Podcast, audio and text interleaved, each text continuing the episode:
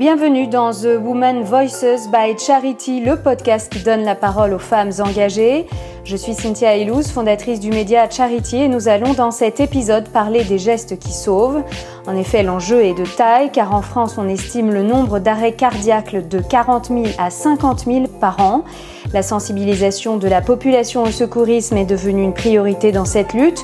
Le Sénat vient d'adopter un statut spécifique, celui de citoyen sauveteur. Pour en parler, j'ai le plaisir d'accueillir une femme engagée depuis plus de dix ans sur ce sujet, Isabelle Veil.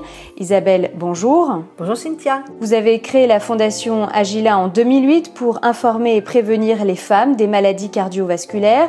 C'est la première cause de mortalité chez les femmes.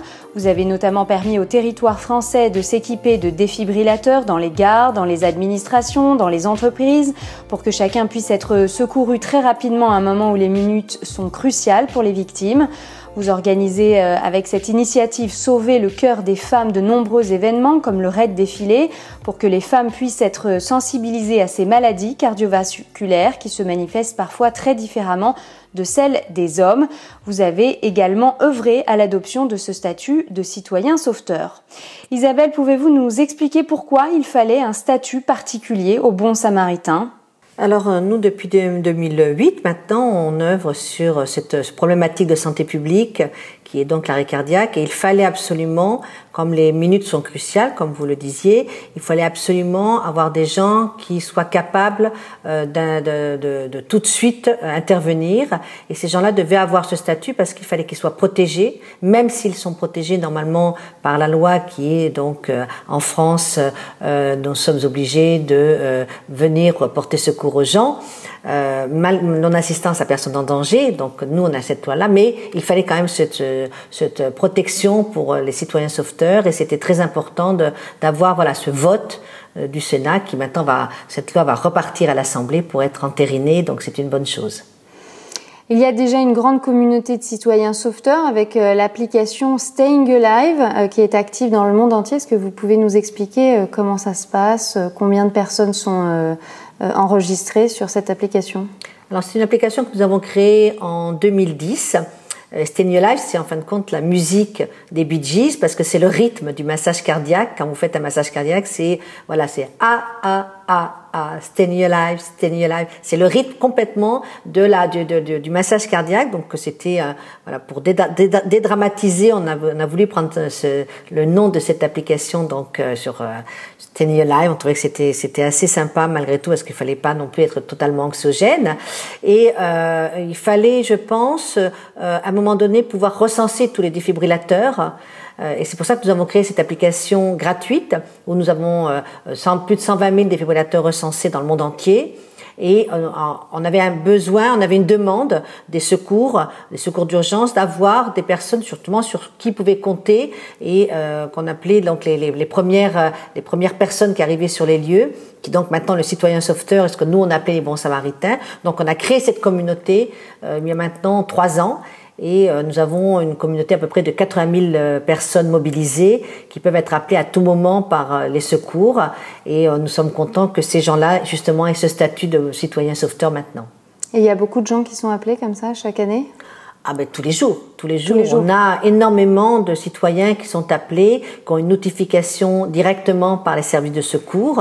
Euh, ils ont une notification sur leur téléphone. Ils peuvent pas répondre, mais s'ils répondent, ils sont pris en charge par les secours, où on leur dit où est la victime, où il y a un défibrillateur le plus proche, euh, comment ça se passe, si c'est eux qui doivent aller chercher le défibrillateur ou s'ils vont auprès de la victime tout de suite. Tout dépend si c'est par exemple un pompier volontaire qui est appelé lors de cette euh, de ce de, cette intervention. Euh, le, pompier va aller masser et une personne qui, par exemple, va avoir un, brevet de secourisme comme moi, ira chercher le défibrillateur. Donc, euh, les pompiers peuvent en plus choisir la personne qu'ils vont envoyer. C'est-à-dire qu'ils choisissent le citoyen sauveteur parce qu'ils ont, quand la personne s'inscrit euh, en tant que bon samaritain ou citoyen sauveteur sur notre application, on sait si c'est un, un, pompier, on sait si c'est une infirmière, on sait si c'est un médecin, on sait si c'est un, quelqu'un qui a juste un brevet de secourisme ou une personne qui est juste volontaire pour aller chercher juste le défibrillateur. Donc on sait, donc du coup, ils choisissent la personne qu'ils envoient euh, auprès de la victime.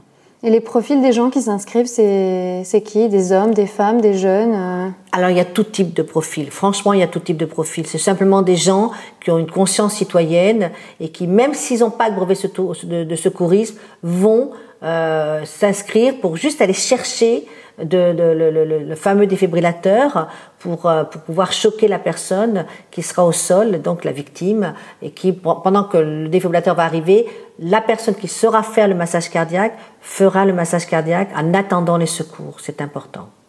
Justement, en France, les connaissances euh, sur le secourisme restent encore insuffisantes. Comment on fait pour initier le grand public? Alors, on a maintenant une loi qui euh, oblige l'éducation nationale à euh, former les enfants aux gestes de premier secours dans le collège, au collège. Euh, ensuite, on a euh, ben, les, euh, tout ce qui est la Croix-Rouge, la protection civile, les pompiers. Tous ces gens-là font des sessions d'apprentissage aux de premier secours. Donc, vous pouvez y aller en tant que citoyenne normale. Et puis, nous, on a de notre côté, au sein de la Fondation, des grandes opérations, justement, de tous les jeunes du cœur qui réunissent, c'est des opérations qui réunissent à peu près 6000 enfants à chaque fois. Et, euh, et, on leur apprend les gestes de premier secours sur un, un personnage que j'ai créé qui s'appelle Bob, qui est un personnage en carton. Donc chaque enfant a son personnage en carton avec son défibrillateur factice et il apprend à défibriller et à faire les gestes de premier secours et rentre à la maison avec Bob pour apprendre à la maison euh, à, aux autres membres de la famille ces gestes de premier secours. Donc en plus il y a une, euh, une, un effet des multiplicateurs qui est très important. Et comment ils ont accueilli cette initiative les jeunes? Les jeunes adorent parce qu'ils ont absolument pas peur de la mort. Et euh, justement, la dernière fois qu'on a eu ce genre de, de session, une petite fille, euh, trois quatre mois après, a sauvé euh, une personne de son de son voisinage parce qu'elle n'a pas eu peur. Et quand elle a été euh, interrogée par un journaliste d'un magazine, d'une presse quotidienne, elle a dit non, moi je n'avais pas peur parce que j'ai fait ça sur Bob et donc je savais faire. Mais ma maman, elle, elle a eu très peur. Et donc c'était drôle parce que les enfants, effectivement, ils, ils ont aucune peur de ça. Et, ils ont, elle a, elle a su faire les gestes, elle a su diriger pratiquement sa maman pour appeler les secours. C'est elle qui a fait le, qui savait faire un massage cardiaque, qui l'a fait. Même si elle l'a pas bien fait, c'est pas grave. Elle l'a fait, et c'est ça qui est important. D'accord. Vous organisez chaque année une initiative qui s'appelle Ma commune a du cœur. Donc là, vous mettez euh, une responsabilité euh, citoyenne euh, sur ces questions Comment ça se passe? Tout à fait. C'est-à-dire que ce qu'on essaye de faire, c'est de dupliquer. Donc, on a trois cibles. On a les enfants, avec mm. les enfants du cœur. On a ce que vous dites, la, il y a ma commune du cœur, où là, on essaie de responsabiliser justement les, les, les, villes, les collectivités, euh, euh, parce que c'est important qu'elles puissent, elles, installer des défibrillateurs, former les citoyens. Et on a aussi, sur les entreprises, euh, une, une, charte où les entreprises signent pour pouvoir installer des défibrillateurs il y a encore deux ans, c'était pas une obligation légale. Donc maintenant, c'est une obligation légale d'avoir des défibrillateurs, mais il y a deux ans, ce n'était pas. Donc ce n'était que sur la base du volontariat qu'on arrivait à faire installer des défibrillateurs aussi bien dans les collectivités que dans les entreprises. Donc pour inciter ces gens-là à le faire, il fallait créer des chartes, créer des événements, c'est ce qu'on a fait. Et vous avez beaucoup milité donc euh, pour les installer, ces défibrillateurs. Aujourd'hui, sur le territoire français, on en a combien?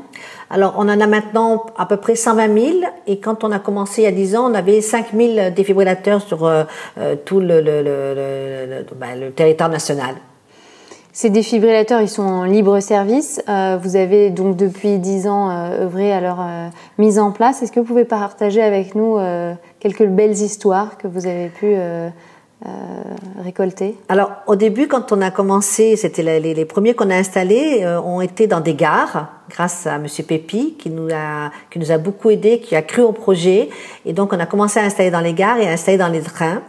Et là, on a commencé à avoir des, des, des, des témoignages d'une jeune femme. Je me rappelle, son père a été sauvé dans, je crois que c'était la gare Saint-Lazare, et son papa a été sauvé grâce à un chef de gare qui a utilisé le défibrillateur et qui a sauvé son papa parce qu'il il venait d'être formé parce que Monsieur Pépi avait euh, non seulement installé des défibrillateurs dans les gares et dans les trains, après dans un deuxième temps, mais surtout il avait formé euh, les, les, les salariés qui le désiraient et donc, ce chef de gare a sauvé ce monsieur.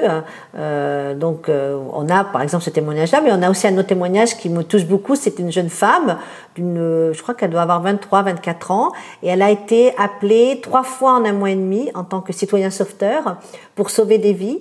Et euh, elle nous racontait que elle était au bureau et puis son téléphone a sonné, euh, sa notification en disant euh, vous avez un arrêt cardiaque proche de vous, est-ce que vous voulez y aller? Elle a répondu oui. Elle, est, elle est partie sans rien dire à personne. Elle est revenue une heure après. On lui a dit mais t'étais où? On t'a pas vu Qu'est-ce que tu allais faire? Et elle a répondu ben, je suis allée sauver une vie. Et les gens évidemment ont ri, n'ont pas compris. Elle, donc elle a expliqué ce qu'elle faisait. Et, et, résultat, on a eu un, un, une espèce de pic d'adhésion. De, de, euh, de Bon Samaritain parce que toute, euh, toute son entreprise s'est adhérée au Bon Samaritain euh, et donc s'est portée volontaire et donc a rempli le formulaire pour être Bon Samaritain dans l'application et donc c'était génial et, et, quand elle en parle c'est assez dingue parce qu'elle elle nous a dit quand je suis rentrée au bureau ben, euh, ben où j'étais ben, j'étais allée sauver une vie et elle, elle nous disait ça m'apparaissait tellement normal que ça a fait rire les autres et donc c'était assez génial quand même. Est-ce que vous trouvez que la jeunesse est, euh, est assez euh, informée de ces questions euh, par les médias? Alors moi je suis toujours d'un naturel optimiste, donc je dis que c'est mieux que ce que, ce que ça n'était. Mmh. C'est jamais assez. Bien évidemment, je pense qu'un jour il faudrait qu'il y ait une grande campagne nationale qui soit porté par l'État et pas par les fondations ou les associations qui travaillent, parce que je ne suis pas la seule à travailler sur cette problématique. Donc, il faudrait qu'il y ait une grande, euh, une grande sensibilisation, une grande euh, information euh, euh, pour que les enfants et les adultes puissent aller se former et soient euh, sachent que c'est qu'un défibrillateur. Bien sûr qu'il faudrait plus, mais je pense qu'on a énormément avancé en 10 ans. On a, on a fait de, de, réels progrès et on est quand même, on a quand même triplé le, le, le taux de survie en France et euh, voilà, on est pratiquement à 10% de vies sauvées. Alors c'est sûr que c'est moins bien que nos euh, nos voisins du nord, euh, mais voilà, mais c'est mieux que nos voisins du sud, donc c'est pas grave. On, fait des choses, on continue à les faire et, on sauve des vies, et c'est ça qui est important. Et on espère que ça continuera de progresser, bien sûr. Merci beaucoup Isabelle Veil euh, de toutes ces informations euh, précieuses qui donneront, j'espère évidemment, aux auditeurs et aux auditrices l'envie de devenir des bons samaritains et de participer à une vigilance plus responsable. The Woman Voices by Charity est le podcast qui laisse la parole à des femmes inspirantes, vous l'avez entendu. Euh, vous pouvez nous retrouver sur Apple Podcast, Spotify et toutes les plateformes. N'hésitez pas à vous abonner et à nous laisser des étoiles. À très bientôt.